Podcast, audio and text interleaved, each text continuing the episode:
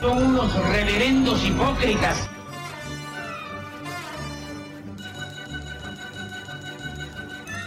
¿Por qué no suben a la tribuna a responderme si son tan hombrecitos?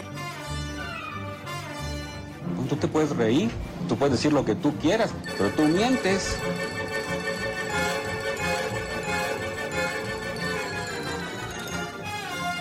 Tienen vergüenza! ¡No tienen cara! Cállate, chachalaca. Bienvenidos a Política Nacional. Disculpe si nuestras netas se le estrellan en la jeta. Y por favor, sea serio.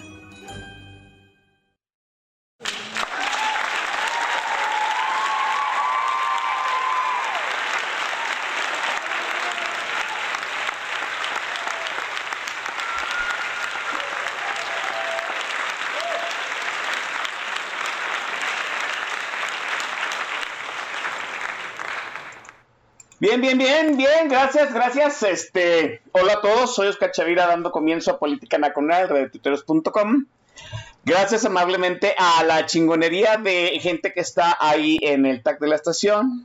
Este programa es totalmente en vivo, eh, como deben de ser los Política Nacionales de todos los viernes, 8 de la noche, aquí en esta estación. Digo, no todos los viernes, ¿eh? la semana pasada no hubo programa por un inconveniente familiar ya sabe usted, los infaltables, imponderables, pero pues ya estamos aquí de vuelta, ¿no? Gracias también a, bueno, en el Taja hay gente chingona y en las redes sociales hay, hay gente chingui chingui con los podcasts. Ya nos pusimos al corriente con ellos. Espero que este ya se han dado el de la semana pasada.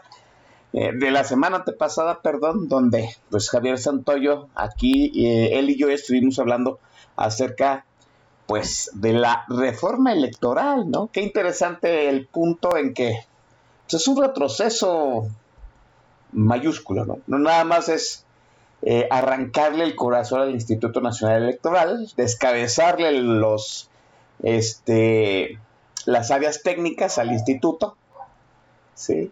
Y, sino que además es, en pocas palabras, desmontar la estructura federativa de los órganos electorales de este país. O sea, centralizar las elecciones en un órgano este, federal, obviamente manda, digo, este, obviamente organizada desde eh, el centro, chilangocentrismo de nuevo, ¿sí?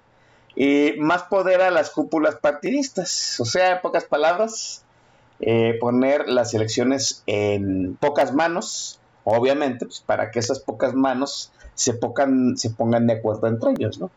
Bueno, hoy venimos eh, a hablar acerca del el bloque opositor, esa cosa que algunos llaman bloque opositor. Y mire, eh, me traje un invitadazo de lujo, ¿sí? Usted recordará en aquellos ayeres del año pasado, en donde aquí se debatió duro y directo acerca de qué, cuál era la tesis correcta para la elección intermedia del 2021 eh, Aquí se habló durísimo. Eh, digo, hubo gente que se dio un follow, hubo gente que se escupió. Y parece ser que todos aquellos que eh, pregonaban acerca del voto útil y el bloque opositor, hasta ahorita el tiempo les ha dado la razón. Y yo me traje a uno de los tesistas de, eh, pues de ese bloque opositor, ese voto útil, mi estimadísimo Pablo, Magluf. Pablo, buenas noches. Mi querido Oscar Chavira, buenas noches, buenas noches a todos los amigos de Política Nacional, a todo el auditorio que eh, muy fielmente nos escucha.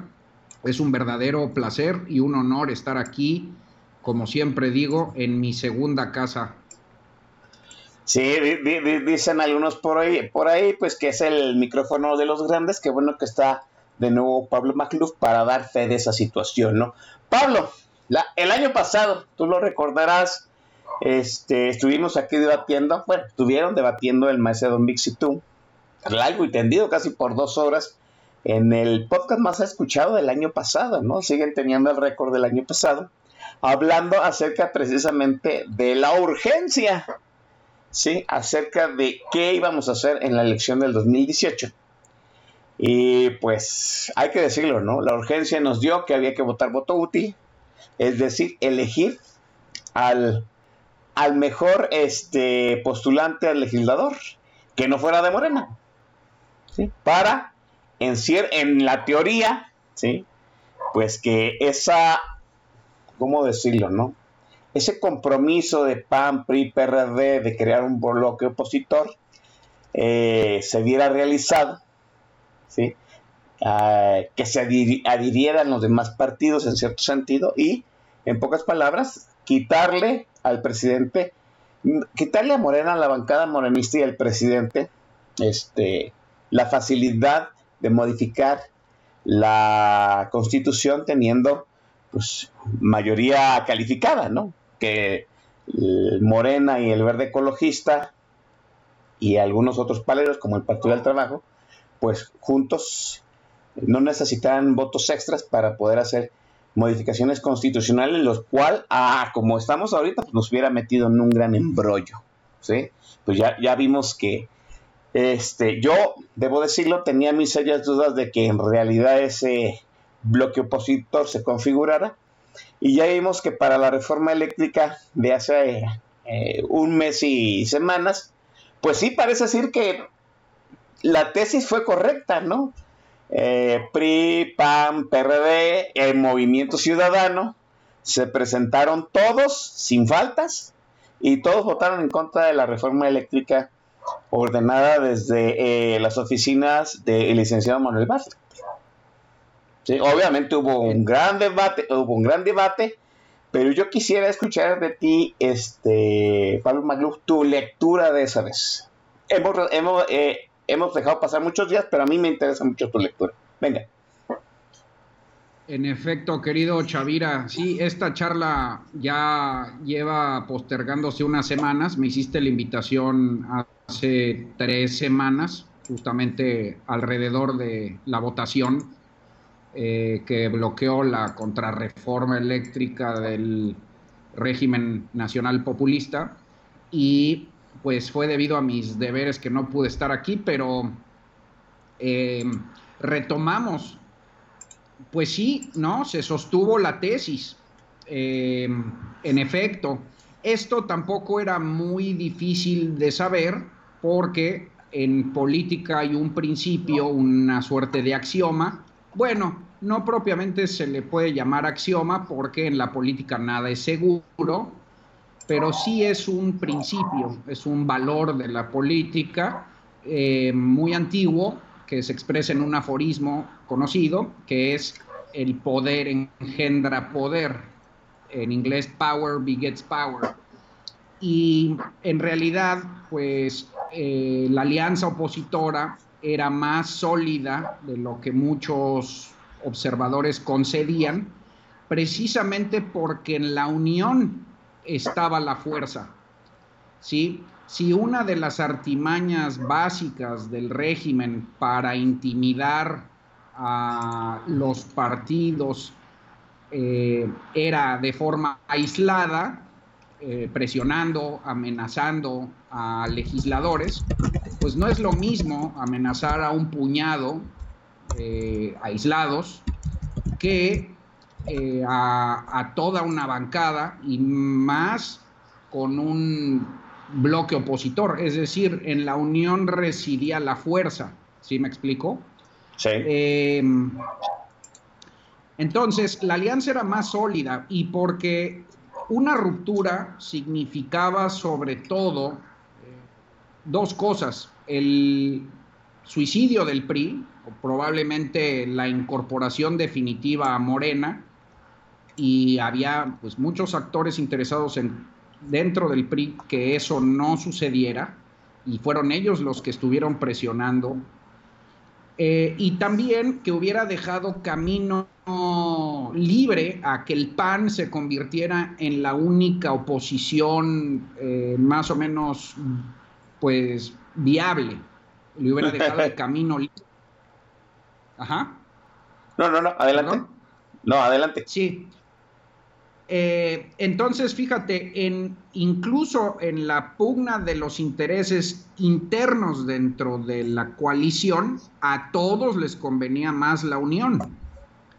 Em, Entonces sí, eh, se dio el voto, se le quitó la mayoría incluso absoluta al presidente, no solo la calificada, la calificada que era la suma de las fuerzas eh, de, la coalición gobernante, se le quitó esa mayoría que le impidió hacer modificaciones a la constitución, pero también se le quitó a Morena la mayoría eh, absoluta, que era la mitad más uno, para la cual tuvo que volverse a coligar con el Partido Verde y el Partido del Trabajo, eh, que sabemos, sobre todo el Partido Verde, siempre se vende al mejor postor y va calculando su apoyo eh, conforme a la solidez también del poder. Y en la medida en la que el poder del presidente va disminuyendo, el apoyo del Partido Verde se vuelve cada vez más caro. Esa también era una predicción que se ha más o menos empezado a cumplir con también, eh, digamos que ciertas tentativas y ciertas presiones, sobre todo de, Velasco, ¿no? Eh, entonces, no solo se fraguó un dique legislativo, sino me parece que ahí se siembra eh, definitivamente el, inicio de una mm, coalición opositora que no solo se refleja en la Cámara de Diputados, sino también apalanca al Senado. En el Senado nunca tuvieron, el régimen nunca tuvo tampoco mayoría calificada, pero eh, volteando a un par de senadores la conseguían muy a menudo en el primer trienio, ¿no?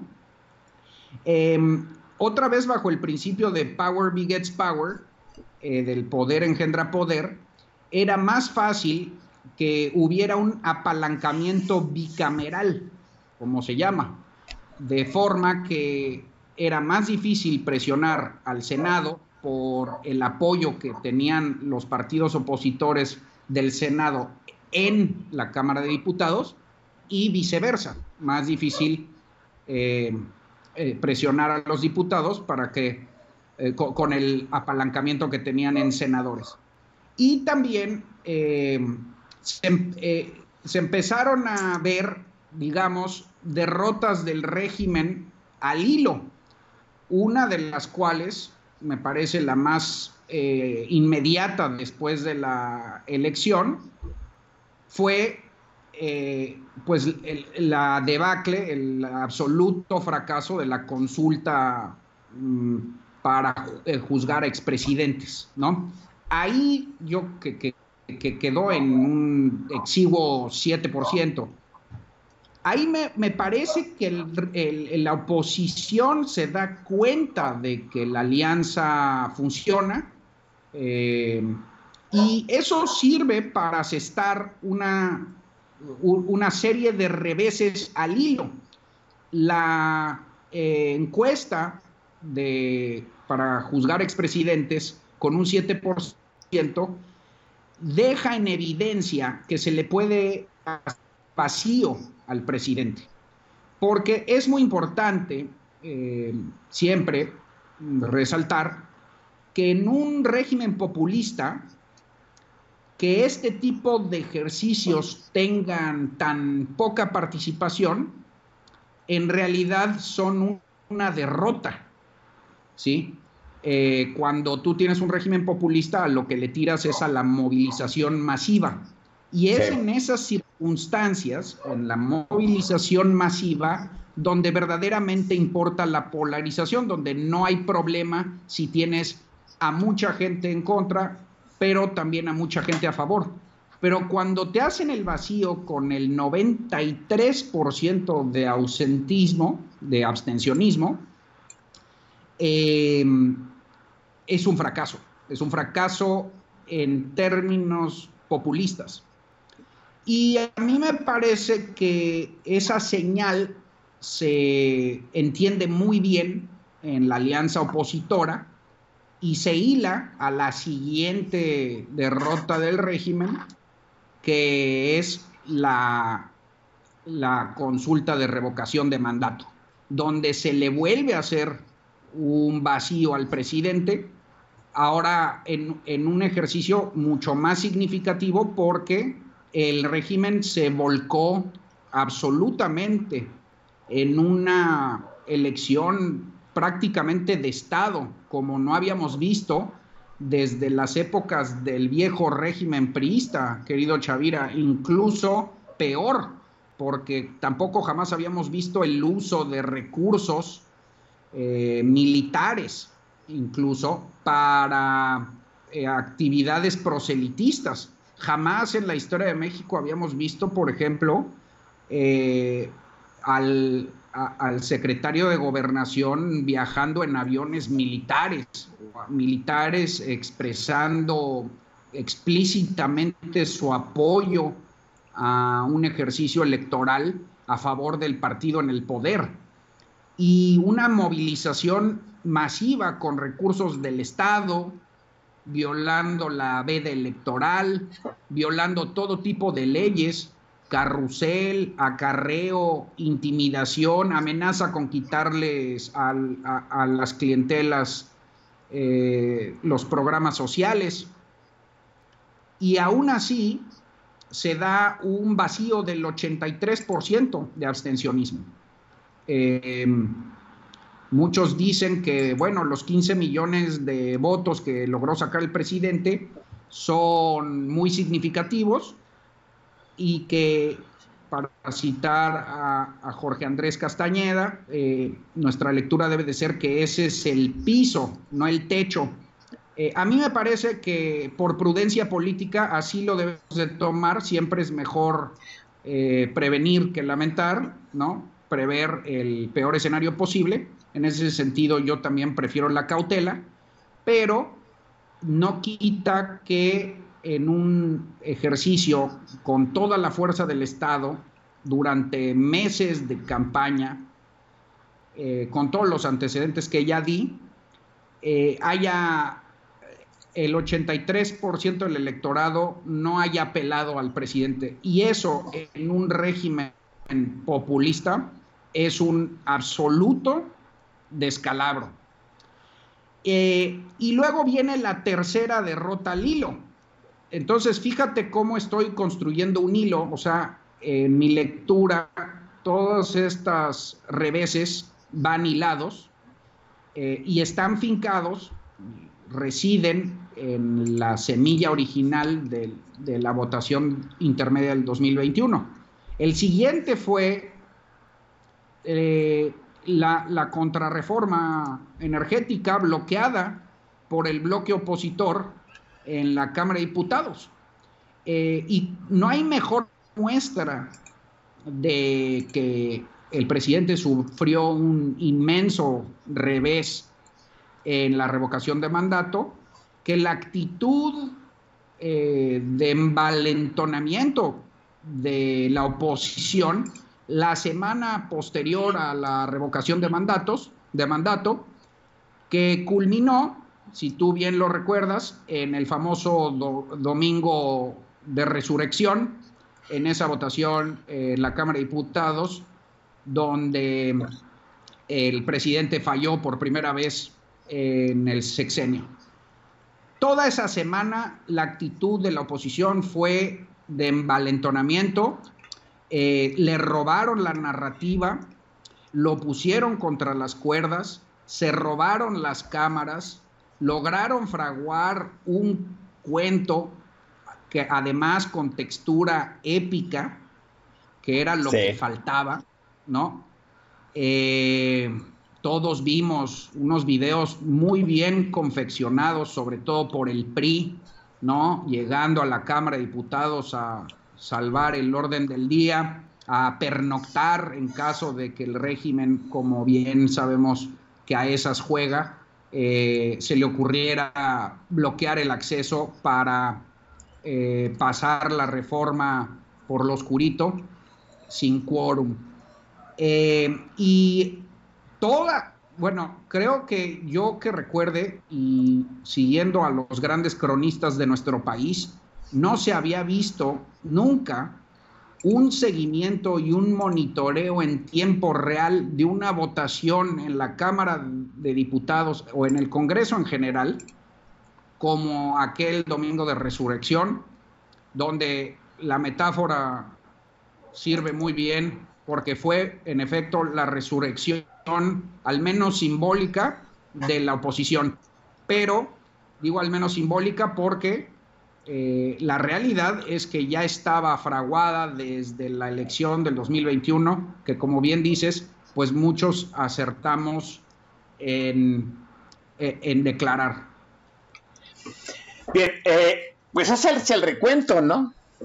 Lo vimos en el domingo de resurrección. Vuelvo a decir, y tiene razón lo que dice Pablo, él no, no lo recuerda, al, fin y al cabo el muchacho es joven, ¿sí? Yo, la gente que tiene 40, 50, creo que en algún momento llegamos a, a, seguir de cerca una votación, pero no en tiempo real, no había redes sociales. Creo, creo que aquella votación cuando se subió el IVA al 16%, eh, cuando se efectuó la roque señal, creo que también fue una votación muy seguida, pero es cierto, ¿no? Domingo de Resurrección, carnita asada para cerrar la Semana Santa, y había gente que tenía en medio de la tertulia familiar la radio con la votación, ¿no?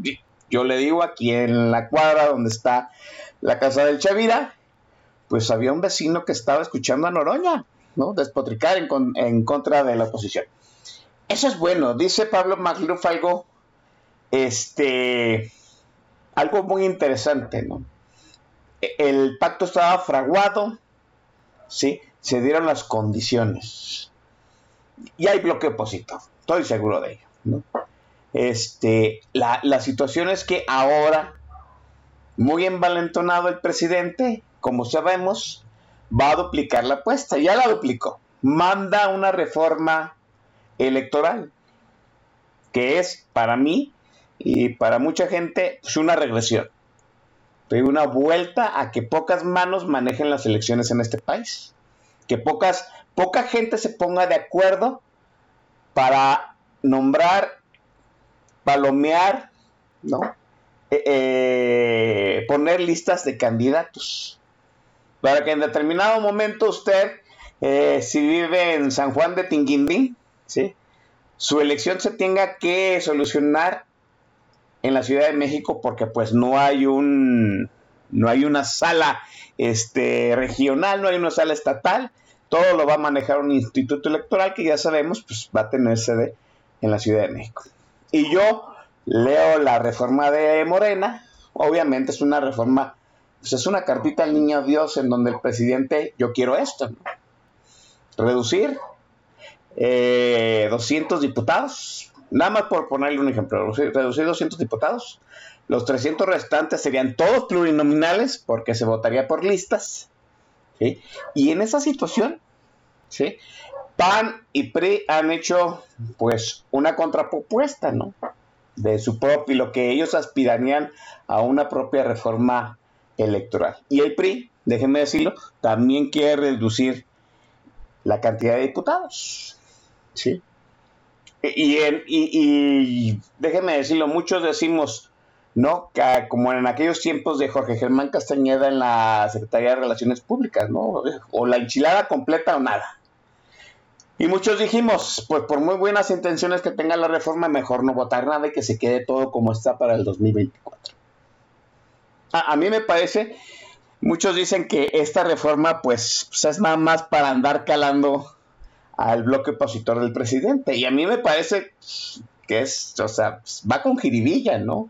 Trae este eh, minas sembradas la reforma electoral del presidente ¿Y cómo ves tú la perspectiva del bloque opositor? ¿no? Porque déjeme decirle que ahora la reforma electoral es otra coyuntura muy diferente a lo que fue la reforma eléctrica. ¿no? Al final los partidos no ganan o pierden en su vida este, política aprobándose aprobando una reforma eléctrica, pero aprobándose aprobando una reforma electoral sí los implica directamente en su vida institucional. ¿Cómo ves esta situación del bloque opositor ante la reforma electoral, Pablo? Bueno, pues más sólida aún, ¿no? Eh, todavía en la reforma eléctrica, pues eh, había de alguna manera en la línea amenazas muy claras en contra de sobre todo las dirigencias del PRI, por ejemplo, ¿no? Eh, pero ahí, bueno, vale mucho la pena leer los trascendidos, por ejemplo, de Leonardo Kurchenko, eh, que, filtró la información de, de, reuniones, sobre todo de Alito Moreno, por ejemplo, con congresistas eh, de Estados Unidos para protegerlo, ¿no? para poder asegurar que en caso de una persecución política eh, él tuviera abierto el asilo político. Y eso le dio la confianza de mantenerse firme, ¿no? Y lo mismo con algunos priistas más. Eh, entonces, una vez resistido ese primer embate, donde ya le, le, tomaron la medida al presidente y donde no hay ninguna razón para doblarse, ahora menos que nunca, no tendría ningún sentido, ¿no? O sea, justamente cuando ya le estás arrebatando el poder, eh, ¿para qué le regresas el poder? ¿Para qué le das más? No, no, no tiene, no, no corresponde a la geometría eh, política. Entonces, eh, no, yo veo bastante sólida, al menos en términos legislativos, porque hay que, hay que distinguir, ¿no? Una cosa es el bloque opositor en el legislativo de aquí a que acabe el sexenio, ese yo lo veo bastante sólido, y otra cosa que después podemos platicar es el bloque opositor como bloque electoral rumbo al 2024. Esa es otra cosa. Ya la, ya la podremos platicar más adelante. Pero en cuestión legislativa, eh, no, yo lo veo todavía más sólido, no solo para esta reforma electoral que viene, que ahorita comentamos, sino también para la que sigue, ¿no? De la, de la Guardia Nacional, eh, porque va a ser la, tercera eh, reforma que va a mandar el presidente. Eh, sí, mira, se especula mucho de por qué el presidente, sabiendo que no tiene los números, no tiene los votos, por qué mandaría una reforma que eh, a luces de todo el mundo le significaría otro revés, es decir, otra debilidad más, otra señal de debilidad. Y bueno, hay dos, me parece, dos interpretaciones. La primera es que en efecto se trata de una manzana envenenada, ¿no? Como bien decías, eh, van ligadas las dos, las dos interpretaciones. La primera es una manzana envenenada donde en realidad lo que a, quienes están golpeando más que a los partidos es en realidad a las autoridades electorales. Si tú lees la reforma del presidente, pues te vas a dar cuenta que eh, trata ni más ni menos que de la desaparición efectiva del INE, eh, la, desaparición de los órganos electorales locales, eh, la desaparición de los consejeros, eh, los consejeros serían sometidos a elección popular, lo cual es una locura, no existe en ningún lugar del mundo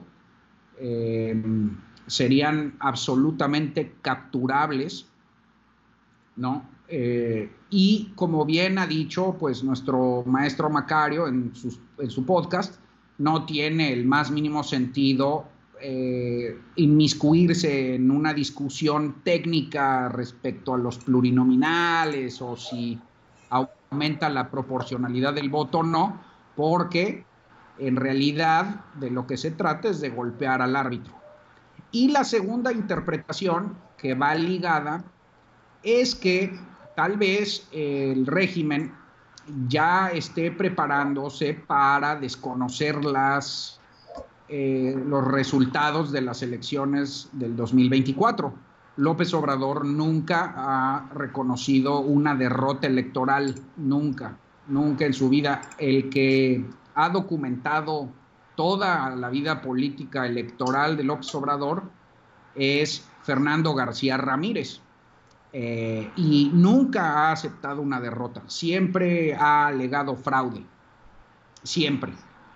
Entonces, eh, muy ad hoc a los tiempos que estamos viviendo, muy parecido a lo que intentó Trump, a lo que han hecho el Partido de la Ley y la Justicia en Polonia, o Orbán en Hungría, o Erdogan en Turquía, pues, como diría el, el teórico del populismo Jan Werner Müller, los populistas no, no ceden el poder, ¿no?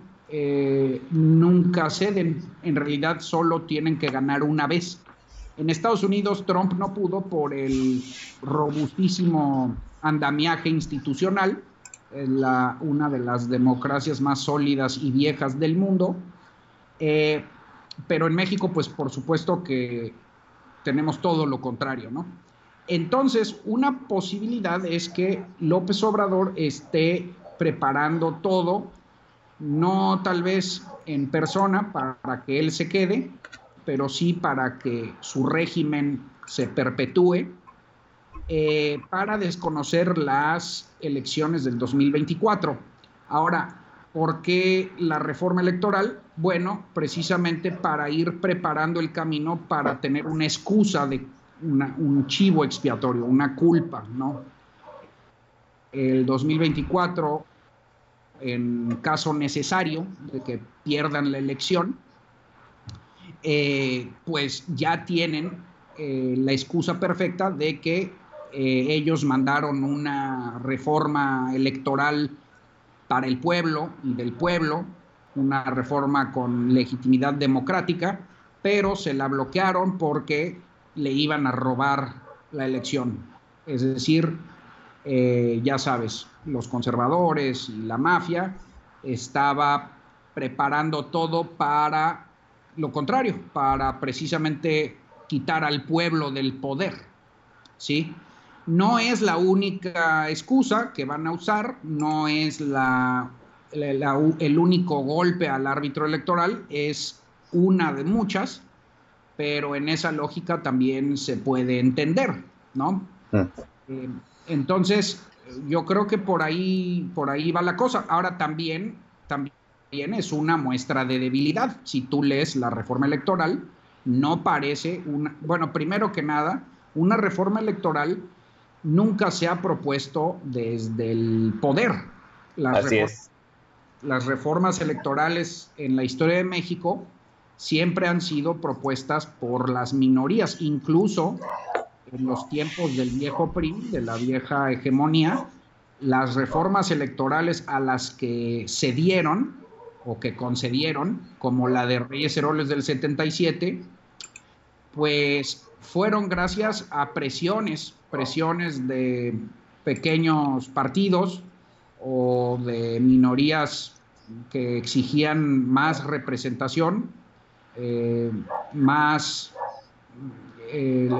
apalancamiento y el régimen en ese entonces se dio por, eh, de alguna manera, necesidad de legitimidad democrática después del 68, pero aún ahí hubo, las ideas se originaron y tuvieron, contaron con eh, sobre todo la solicitud y la exigencia de las minorías. Y así fue en el resto de las reformas electorales desde entonces no solo siempre fueron exigidas por las minorías, sino que además contaron con la venia de todas las fuerzas políticas, porque eh, cuando haces una reforma electoral, lo que quieres, en esencia, es que todos acepten las mismas reglas del juego para que se pueda jugar, precisamente, ¿no? Entonces, que el régimen, en algo inusitado,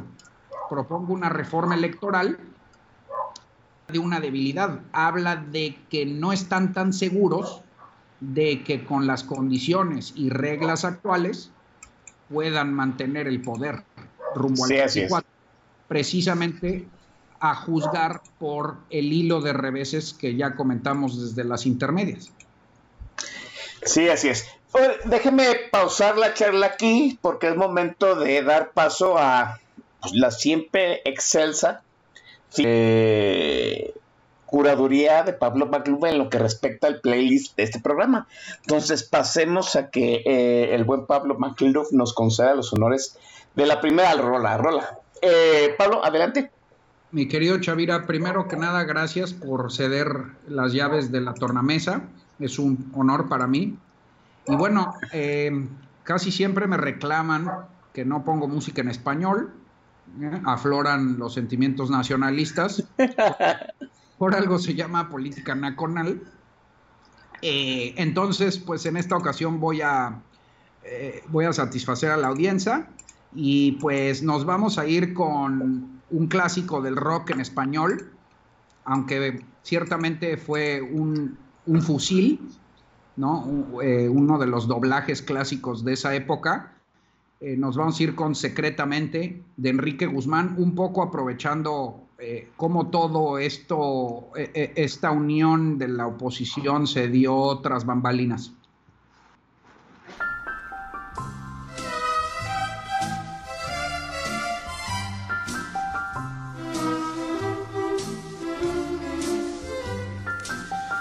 Porque te tengo que dejar cuando nos ven, porque no debo demostrar mi gran amor, porque si quiero no te puedo yo besar. ¿Y por qué? ¿Por qué? ¿Por qué? ¿Por qué no te puedo yo besar? Di por qué no te puedo abrazar Di por qué me tendré que conformar con ser secreto amor, no puede ser. Yo te quiero demostrar sin temer lo que te puedo querer. Qué placer y así nuestro amor será para los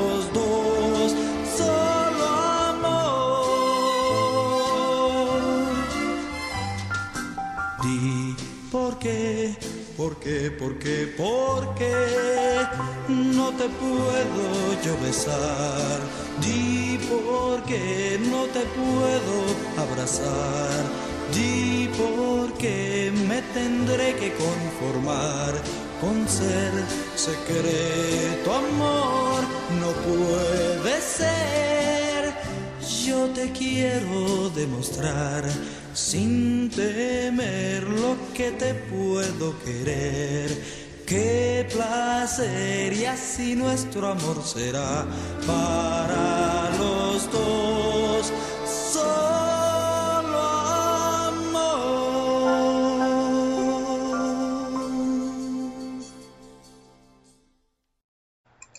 Bien, estamos de vuelta en Política Nacional. Oigan, nunca había sonado Enrique Guzmán. ¿Qué tal, qué tal les, les, pareció Rico Guzmán para este, este viernes caluroso de mayo? De los más calurosos en ciertas zonas. No, aquí ya está la andanada de felicitaciones, que qué bravo, que qué curaduría, que eres un excelso. Eh, bueno, déjeme decirlo, lo real, le, te están diciendo, te están acusando que eres alma vieja y que eres muy fresa. Así, Pablo Macluf. Dice, este, le faltó punch. Ay, pues no sé qué decirles a ustedes. Lo que pasa es que sí, Enrique Guzmán sí es muy reto, hay que decirlo. Hay que tener cierto mood para apreciar a Enrique Guzmán de voz, debo decirlo. Eh, gracias a la gente que está amablemente mentándonos la madre ya en el tag de la estación. Publio Fifilia prueba Enrique Guzmán, está ya también mi coterráneo Jules Progress, este, está Raskolnikov, el estimadísimo Javier Santoyo, el Master El Shah. El Master El Shah dice que es un no rock, que es pop fresa. Pues sí, la verdad sí, pero pues ya sabe usted que en aquellos tiempos todo era rock en español, ¿no? Eh, está el Latoso Bebé, eh, Tere Rubio, Isabel II, Genaro, el Miniso, Codín, y Jarocho 76 y la señorita secretaria del TAJ, Jarocha, eh, bien respondona.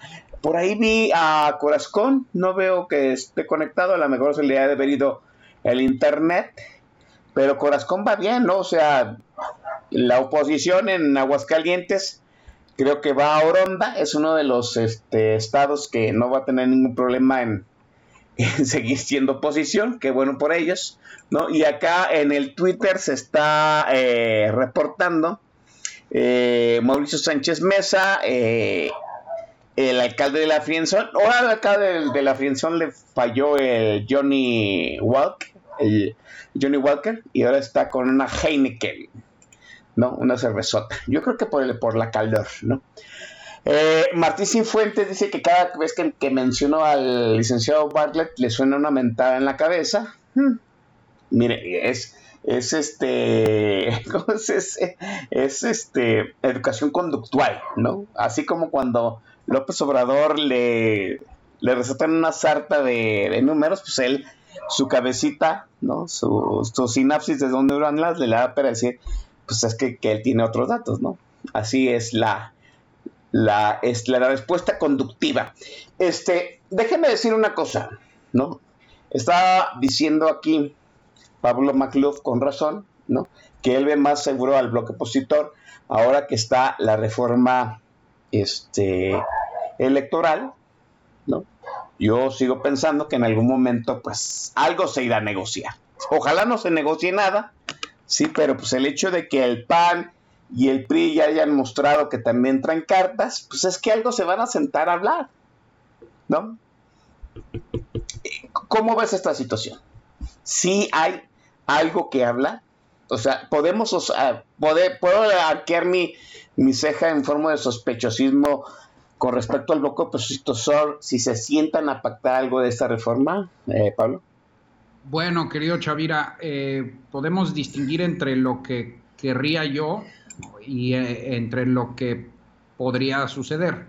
Yo eh, abogo por la famosa moratoria constitucional, la famosa moratoria legislativa, donde de aquí a que acabe el sexenio, eh, los riesgos de modificación constitucional son tan altos que se debe de fraguar un mecanismo a priori para no modificar la constitución. Sin embargo, hay una posibilidad, como bien mencionas, de que estas contrarreformas electorales, más bien, perdón, contrapropuestas eh, de los partidos de oposición, de alguna manera se discutan, eh, pero yo tengo la impresión de que hay dos, a su vez ahí hay dos posibilidades. Una posibilidad es que lo estén haciendo para que no los acusen de intransigentes, porque precisamente esa es otra de las acusaciones que está asestando el, régimen, eh, de que la oposición eh, está volcada hacia una inmovilidad, que son intransigentes, que pretenden de alguna manera, ya sabes, en los términos de su, de su argot, eh, bloquear la voluntad popular eh, y pues estén haciendo esto de alguna manera para dar la señal de que no, de que es, es, una oposición que transige, que dispuesta a dialogar, pero que no va a ceder al régimen. Esa es una posibilidad, ¿no? Eh, bueno, habría que ver, sí. ¿Perdón? Habría que ver, sí. Sí, sí, sí. La otra, digamos que a mí me deja más tranquilo, es que en una eventual negociación para reforma electoral, quiero pensar, ¿eh? esto también es una deducción, pero quiero pensar que cualquier cosa que se negocie, pues no va a perjudicar a los partidos involucrados, a los partidos de oposición, es decir, no tendría otra vez bajo el principio de que el poder engendra poder, no tendría ningún sentido cederle territorio al presidente una vez que ya se lo quitaste. Es decir, eh, ajá, ajá. No, no aquí, a, aquí mi temor, como buen Genex, ¿no? Es una reforma que no afecte los intereses de los partidos, pero sí afecte al Instituto Nacional Electoral, lo cual sí se puede dar, ¿no? O sea, que el, el interés particular de los partidos sea mayor que salvaguardar el, el, Instituto Nacional Electoral, por decir, por decirte un ejemplo.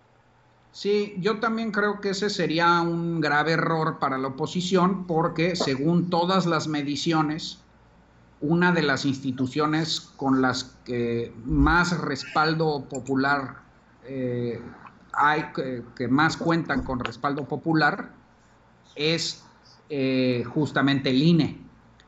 Eh, de hecho, hay una muy buena razón para pensar que gran parte del electorado no defiende a la oposición aún. ahorita vamos a entrar a números, pero sí defiende al INE. Sí, claro. De modo que yo creo que sería un balazo en el pie para la oposición precisamente cargarse al INE cuando justamente están intentando ganarse los corazones del electorado.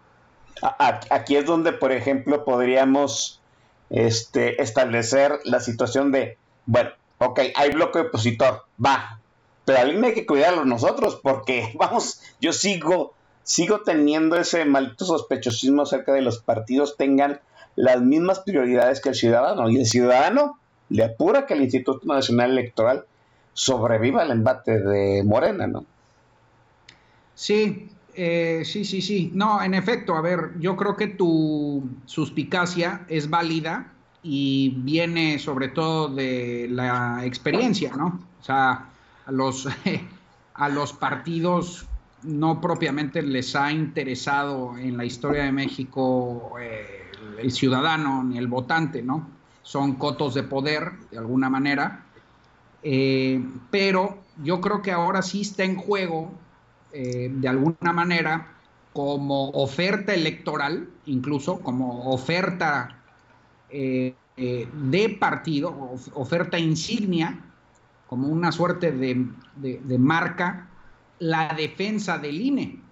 Es decir, yo tiendo a pensar que están calculando que una de las luchas o de las batallas de las que se quieren apropiar como oposición es de la defensa del INE. Y tú lo puedes ver a muchísimos políticos de la oposición justamente defendiendo al INE. No porque les importe el INE, yo sabemos muy bien que si estuvieran en el poder, eh, los políticos, como hemos platicado siempre, son empresarios del poder, no, son, no son líderes morales. Eh, siempre el poder es expansivo por naturaleza, no se autocontiene. Esos políticos en determinadas circunstancias eh, también tendrían la tentación de, cargarse al árbitro. Ha habido también historia de eso en el México democrático. Nunca nada tan grave como hoy. Pero yo creo que como partidos, como oferta electoral, les conviene ondear la bandera de defensa del INE. Entonces yo tiendo a pensar que no va, no, no va a haber eh, ningún problema.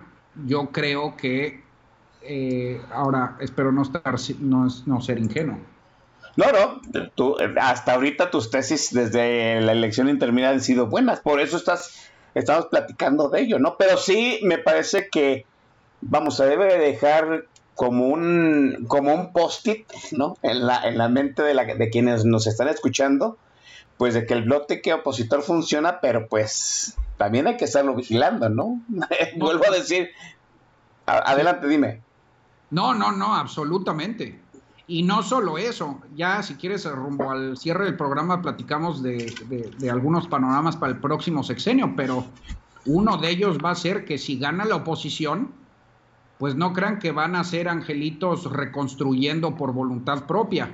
Sí, claro. En realidad lo contrario, van a aprovechar la tentación, el gran peligro es que aprovechen las ruinas que dejó el obradorismo porque no es lo mismo un político en la oposición que un político en el poder. Una vez en el poder, el poder aprovecha los recovecos, es como el agua. Por eso, la historia humana, la historia de la civilización, eh, es en buena medida la historia por controlar al poder en el sentido de fraguar contrapesos, porque no depende de la, de, la voluntad.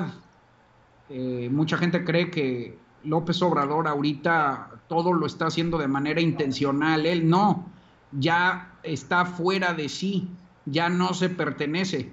Es uno de los fenómenos más antiguos en el estudio del poder.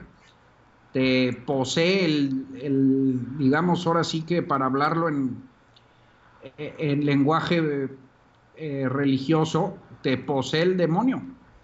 Esto no, no lo, no lo estoy diciendo de broma, ¿eh? Eh, No, no, no, no. este, no sé. uno de los grandes, grandes diseñadores eh, del, en- del entramado y del andamiaje institucional gringo, James Madison, eh, un genio absoluto del diseño, mm, del diseño democrático y republicano, del diseño de instituciones, uno de los padres fundadores de la República Gringa, un hombre muy culto, muy versado, muy sabio, tiene una colección de ensayos muy bonita que se llama The Federalists, The Federalist Papers, los papeles federalistas, donde establece perfectamente bien esa tesis, ¿no? Eh, este, eh, los, los políticos no son ángeles, los hombres no son ángeles, no existen los ángeles. Si existieran, no necesitaríamos instituciones para regular el poder. De modo que lo mejor que se puede hacer es eh, configurar el diseño institucional de modo que dos, un rufián se le oponga al otro. Eh, no, eso, eso siempre es preferible a que solo exista un rufián. ¿sí? Los políticos, el poder es expansivo por naturaleza, los políticos tienden a abusar por la propia condición del ejercicio del poder, tienden a abusar de él. Entonces, lo mejor que puedes hacer es ponerle contrapesos, ¿sí?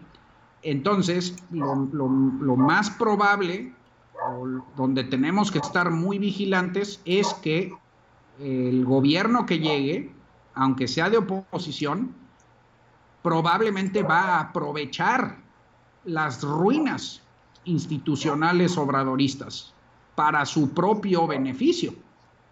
Entonces, este, sí, sí, sí, desde luego, tienes toda la razón.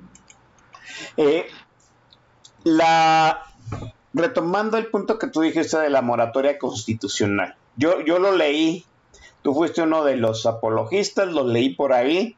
Eh, Sociedad Civil organizó algunos especies donde estuvo rondando la idea. Algunos diputados, sobre todo el PAN, creo que emanó de uno de los legisladores panistas el hecho de que hubiera un compromiso de no modificar la constitución del bloque opositor, pero hasta ahorita no se ha, vamos, no se ha concretado nada. No hay un, no hay un papel en donde se comprometa el bloque opositor a decir que no va a tocar la constitución de aquí al 2024.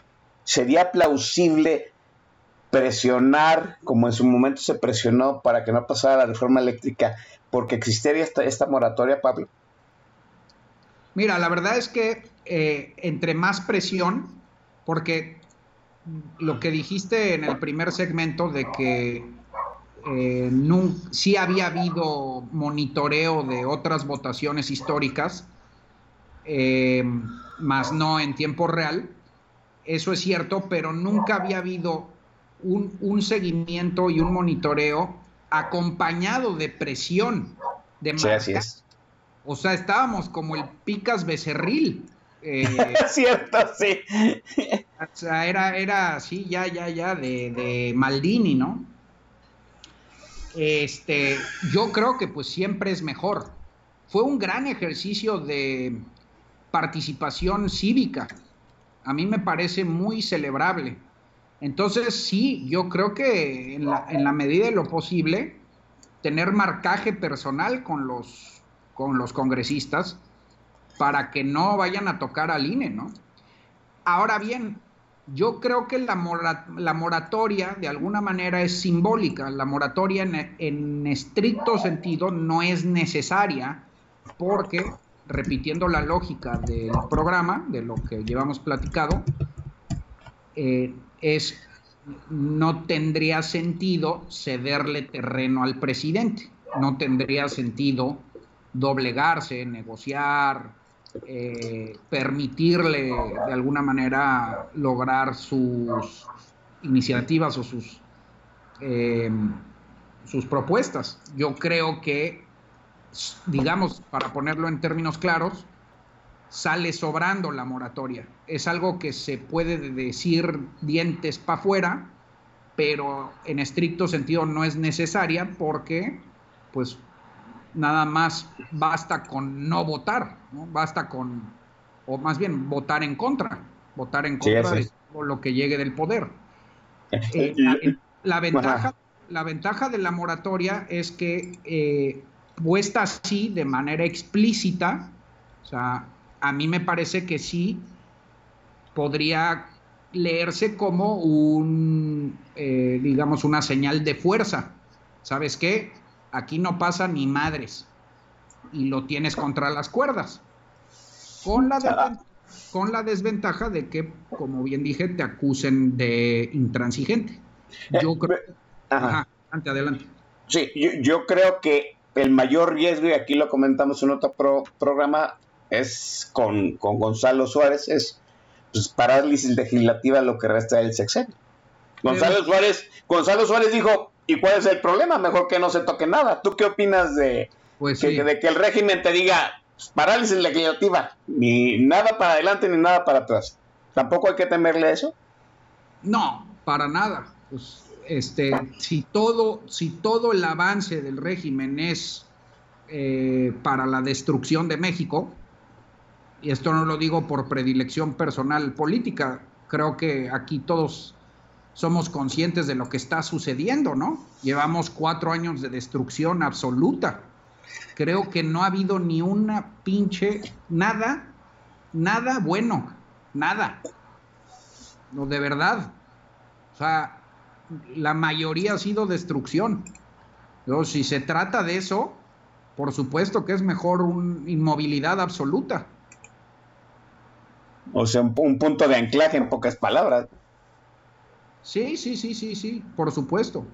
Eh, digo, cositas menores se pueden negociar, leyes secundarias, eh, presupuesto, desde luego, pero tú, la moratoria est- eh, eh, está eh, hablando de modificaciones constitucionales, Sí, claro. son las más peligrosas. De- déjeme resumirlo. O sea, el bloque opositor funciona, en este momento está alineado en contra de López Obrador, en cierto sentido alineado también con lo que una gran parte de la ciudadanía pretende. Hay que mantenerlo vigilado, hay que presionarlo, como ese jueves de resurrección. Sí, a mí me parece formidable lo que sucedió.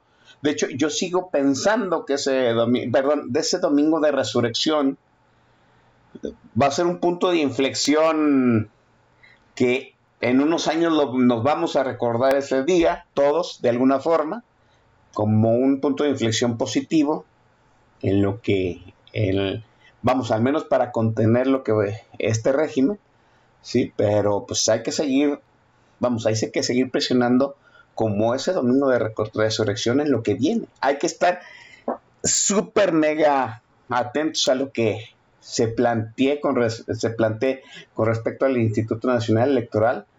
Y pues ya lo dijo Pablo Maglub, lo dijo Gonzalo y, en algún momento se ha planteado ahí, ¿no? Moratoria constitucional y si el régimen amenaza con parálisis legislativa, pues parálisis legislativa, ¿no? No hay de otra. Déjenme dejarla hacerla aquí para que Pablo Magluf los le recete otro pop edulcorado. Venga, Pablo.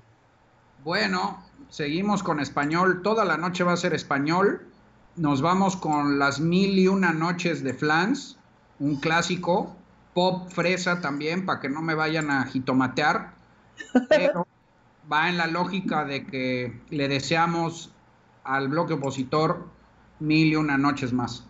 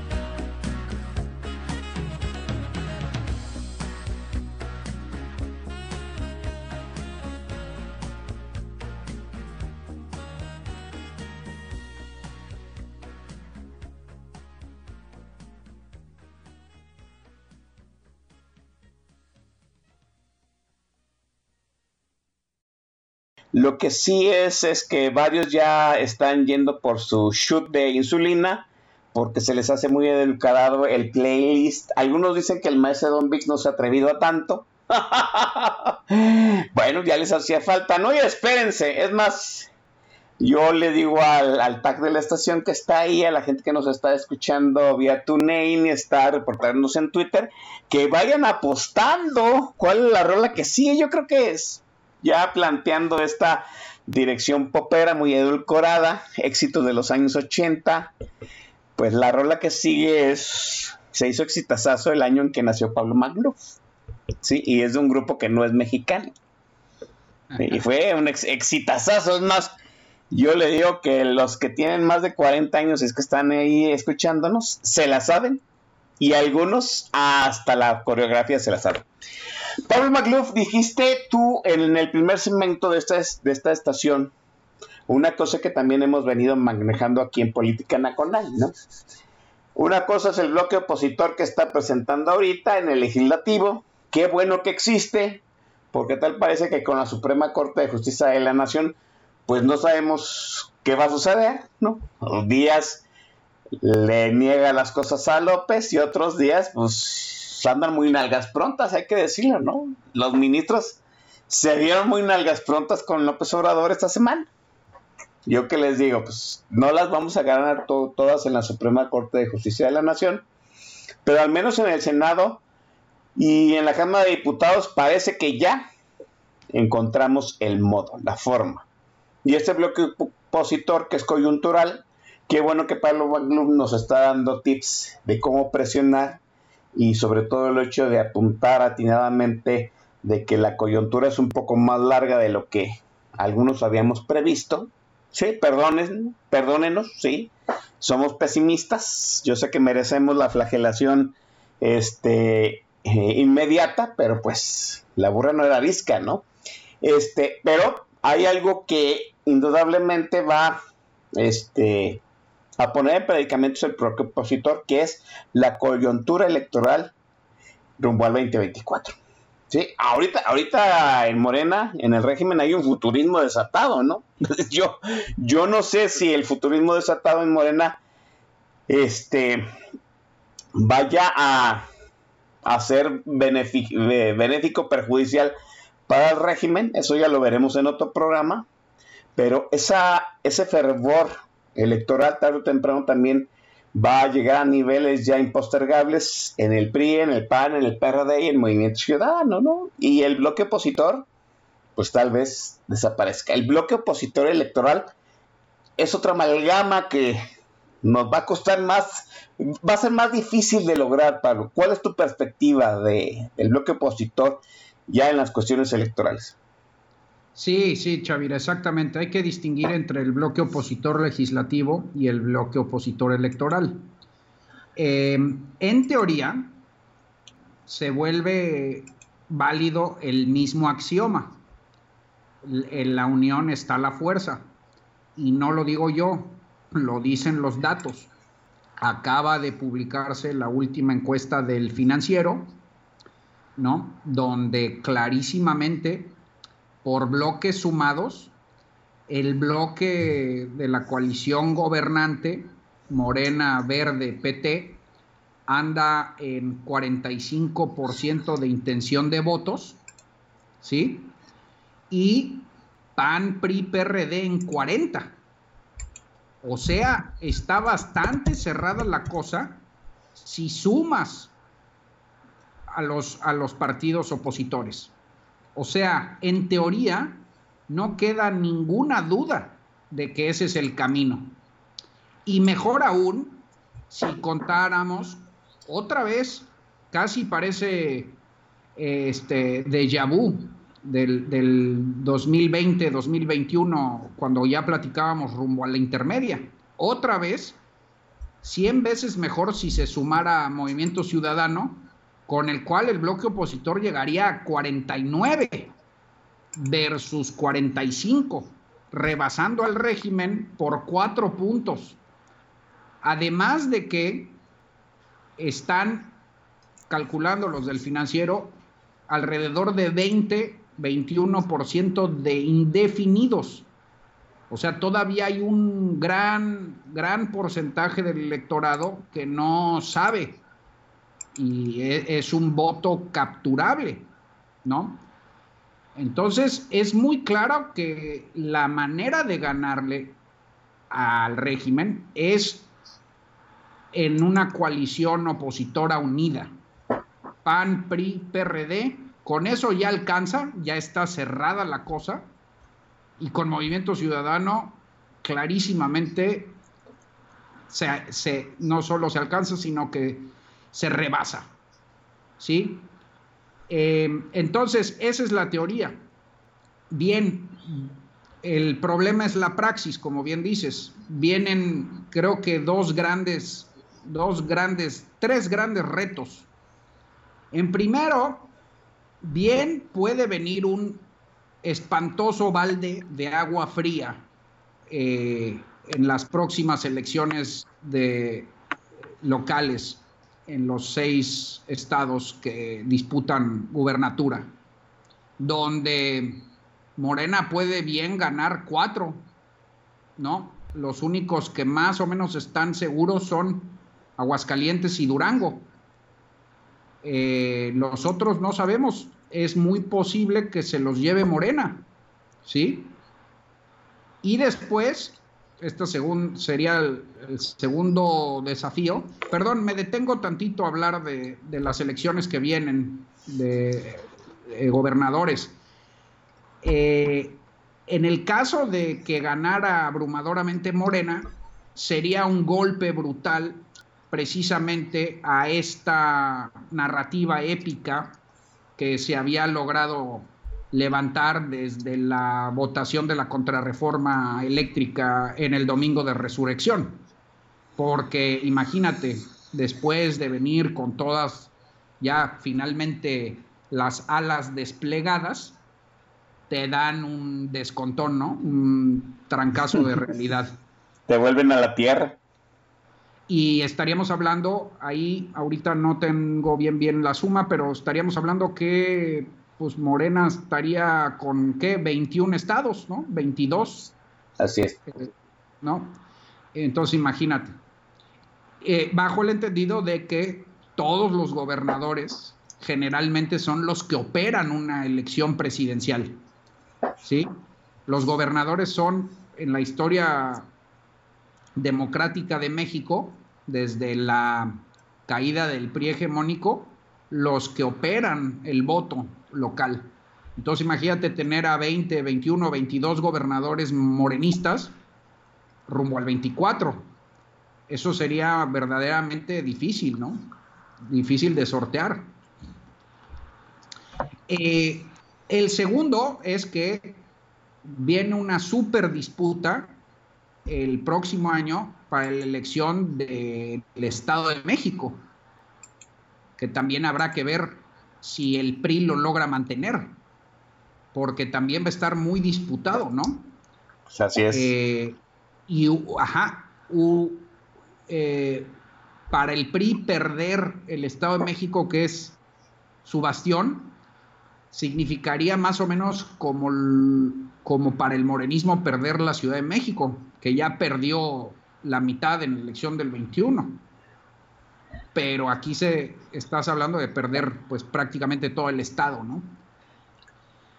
Y el tercer gran desafío, que, que ahí este es el principal y es donde básicamente reside o es la piedra angular de toda la estructura, es que se logren poner de acuerdo para una candidatura única, un candidato único, apoyado por todos los partidos. Eh, de ahí la iniciativa del Frente Cívico Nacional. el Frente Cívico Nacional, que es una propuesta de varios integrantes de todos los partidos, de, de también de organizaciones de la sociedad civil, de grupos políticos para organizar primarias abiertas, de alguna manera algún mecanismo en el que la ciudadanía pudiera escoger a ese candidato.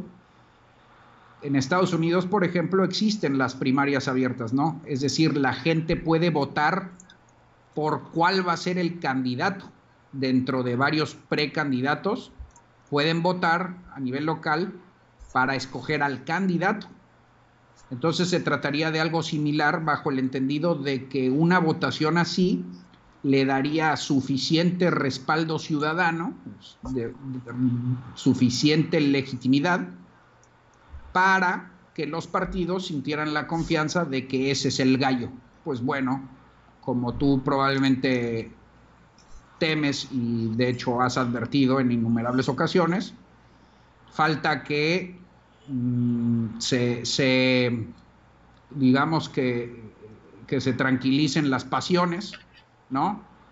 Que se logren conciliar los intereses para que no se atropellen.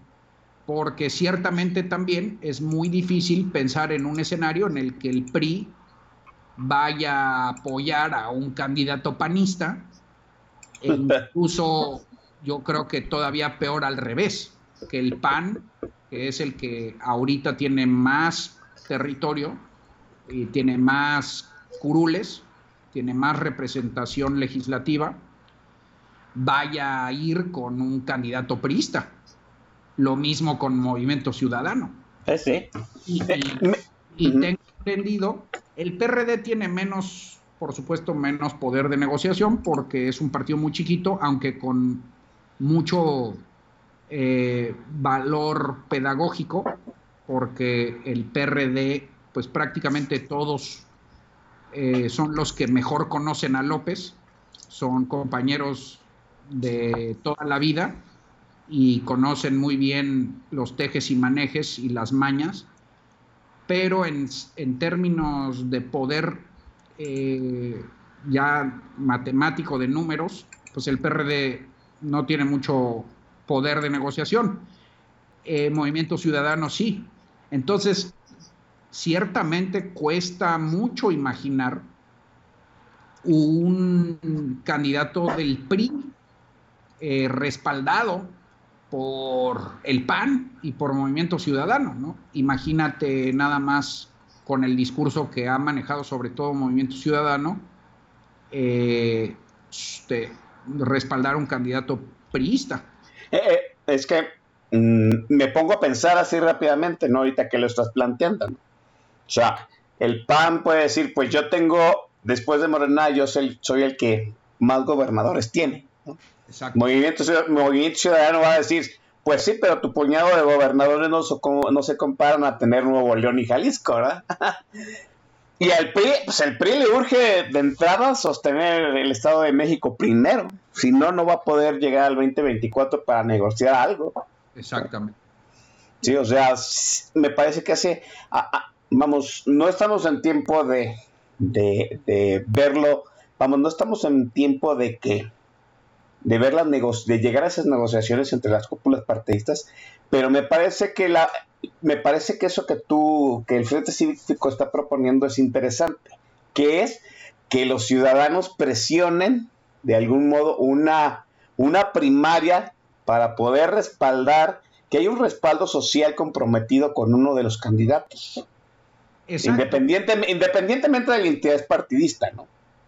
Exactamente, es que el Frente Cívico Nacional, las primarias abiertas, en realidad son una suerte de válvula de escape, es una despresurización, es una forma de quitarle a los partidos eh, justamente la tentación de pelearse el pan para ponérselo a la ciudadanía, que sea la misma ciudadanía eh, eh, la cual elija al gallo y el compromiso de antemano de los partidos de apoyar al candidato ganador. Eh, eso tiene ventajas y desventajas porque pues también se pueden pelear después o se pueden, pueden pelearse antes y después. ¿no? Este, eso, eso también es claro. Pero de alguna manera distensiona o de, alguna manera suaviza el proceso. Em, inclusive en un primer paso se propuso que fuera el propio INE el que organizara estas primarias abiertas, que sí tiene, sí tiene la facultad legal de hacerlo bajo el consentimiento y las prerrogativas de los partidos, siempre que ellos los paguen. Pero tengo entendido que eh, a consejo expreso de algunos de sus expresidentes, Waldenberg, eh, Valdés Urita y Ugalde, no lo consideran conveniente porque sería ponerle todavía muchísimo más, presión. Más presión al INE, además de que si el INE le anda organizando elecciones al bloque opositor, por más bien que se comunique la cosa, es un perfecto eh, pretexto para que el régimen lo convierta en una, en, una historia tóxica, ¿no? Digamos, de decir, pues ahí ya ven, ¿no? El, INE ya anda incluso ayudando a escoger al candidato opositor. Eh, entonces sí, sí, sí, se viene bastante difícil la cosa, pero también es cierto que se viene, o sea, eh, para los partidos también es muy claro el contrafactual. Si desglosas este, esta encuesta del financiero que te di, sumando a los bloques, te das cuenta que cualquiera de ellos separados, pues muy posiblemente pierda. Es decir, eso es definitivo. Ajá, el PAN anda con 17 de intención del voto. El PRI con 18. Fíjate el PRI qué astuto es, ¿no? Porque por un lado era el partido cuya solidez más estaba en duda, eh, era el partido que todos temíamos que más posiblemente traicionara a la alianza, era el partido cuyo compromiso más era más endeble, pero aún así pareció como el gran, eh, el gran ganador del domingo de resurrección, precisamente un poco por estas narrativas construidas que, hablábamos eh, de, los videos confeccionados para hacer parecer a Lito Moreno pues como Rocky Balboa, ¿no? Así es, sí. Este, entonces el PRI ya anda con un poquito más de intención de voto que el, el PAN, pero aún así estás hablando del 17% para el PAN, 18% para el PRI, un rasguñito para el PRD del 5% y del 9% para Movimiento Ciudadano. Es muy claro para todos, para todos, que separados es la manera más posible de perder.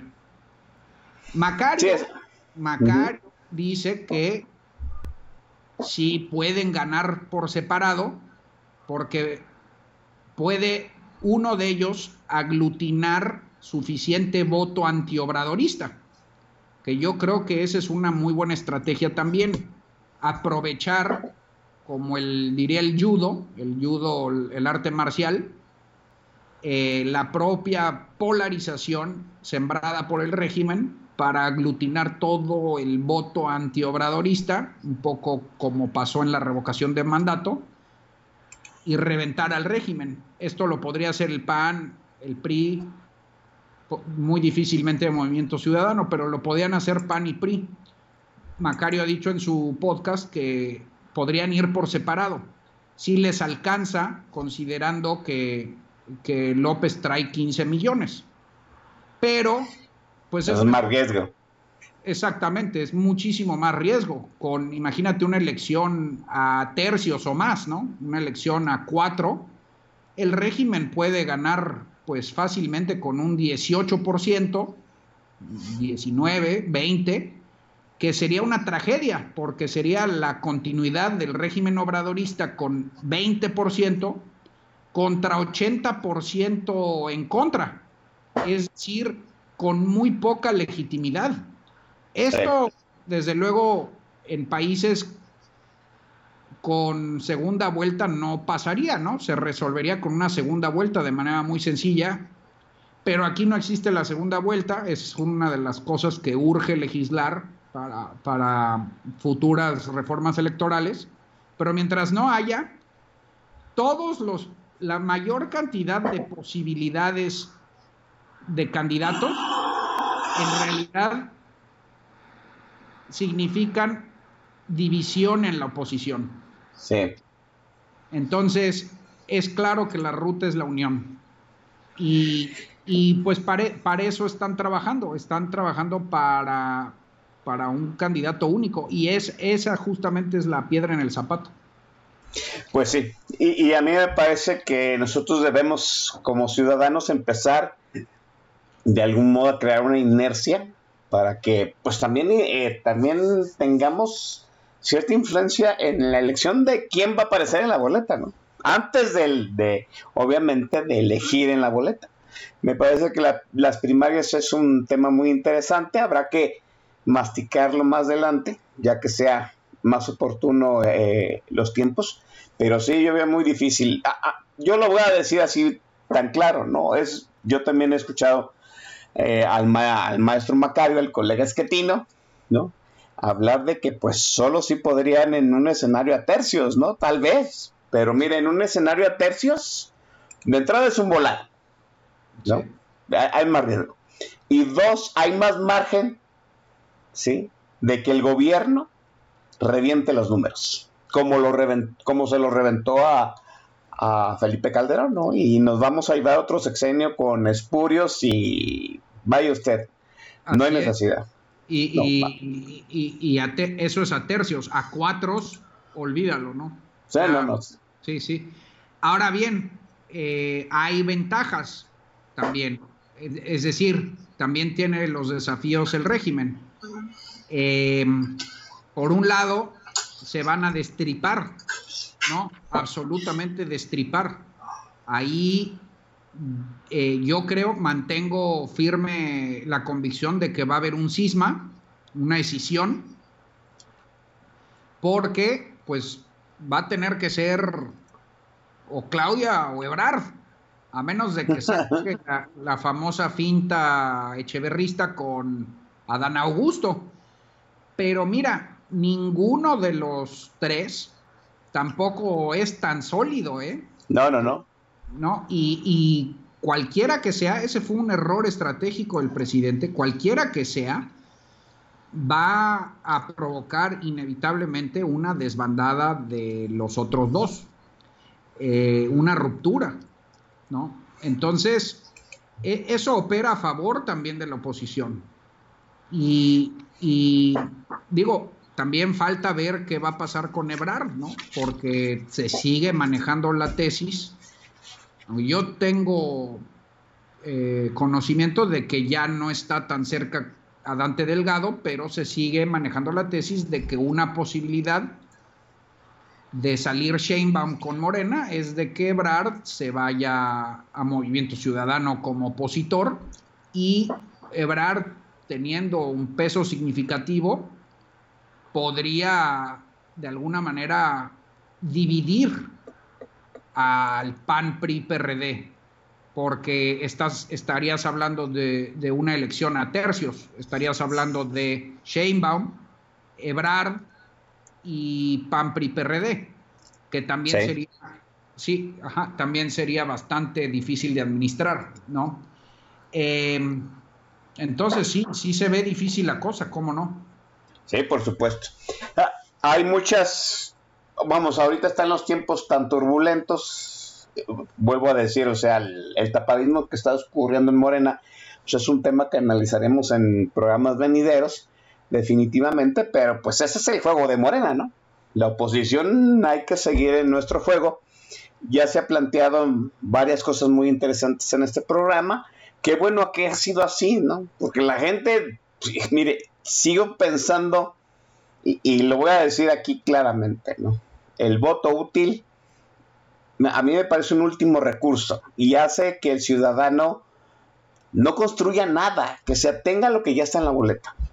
Entonces a mí me parece que habiendo unas primarias, presionando al bloque opositor legislativo que estaba aquí, se hace más ciudadano que simplemente nada más ver cuál es el candidato que que va liderando y votar por él. Eh, vamos a la penúltima intervención musical de Pablo Macluf y volvemos a despedir este programa. Pablo, ahora sí venga con esta gloriosa rola. Bueno, querido Chavira, ahora sí eh, nos vamos con, pues, muy ad hoc al tema. Vámonos con claridad de menudo, porque precisamente lo que necesita el bloque opositor es claridad, eh, más ni menos.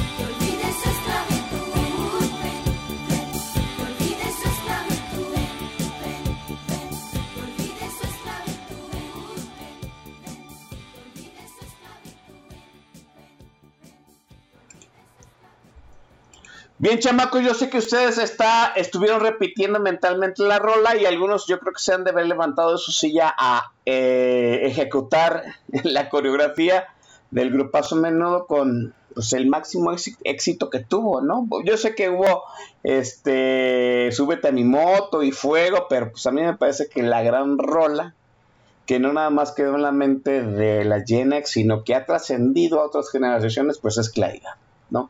Fabulosa selección de Pablo Magluf. Pablo Magluf, últimas reflexiones y nos despedimos, Pablo. Bueno, nada, eh, también eh, es importante decir que la incógnita de candidato opositor, más allá del proceso de selección, ¿eh? me refiero a quién finalmente termine siendo, esa incógnita hoy no debe de generar tampoco demasiado nerviosismo.